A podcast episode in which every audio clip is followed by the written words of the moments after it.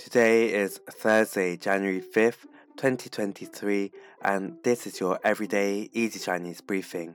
大家好，我是林老师, and in under 5 minutes every weekday, you'll learn a new word and how to use this word correctly in phrases and sentences. Today's word of the day is liang, liang, which means cool.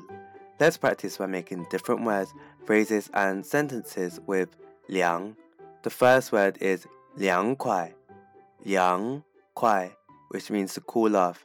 Let's look at each character of this word. 凉 means cool and 快 means quick. A way of using it in a sentence is 我们去吃点西瓜凉快凉快吧。我们去吃点西瓜凉快凉快吧。Let's go and eat some watermelon to cool off.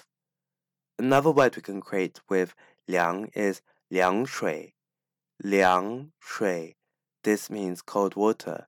Let's again look at each character of this word. 凉 means cold and 水 means water.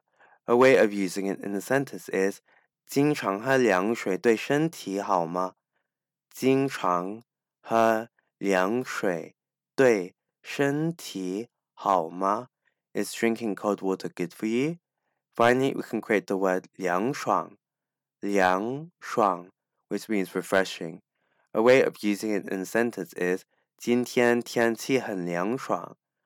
今天天气很凉爽。The weather is refreshing today.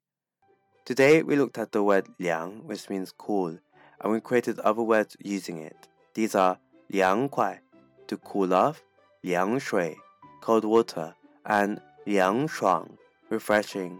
To see this podcast transcript, please head over to the forum section of our website www.everydayeasychinese.com where you can find even more free Chinese language resources.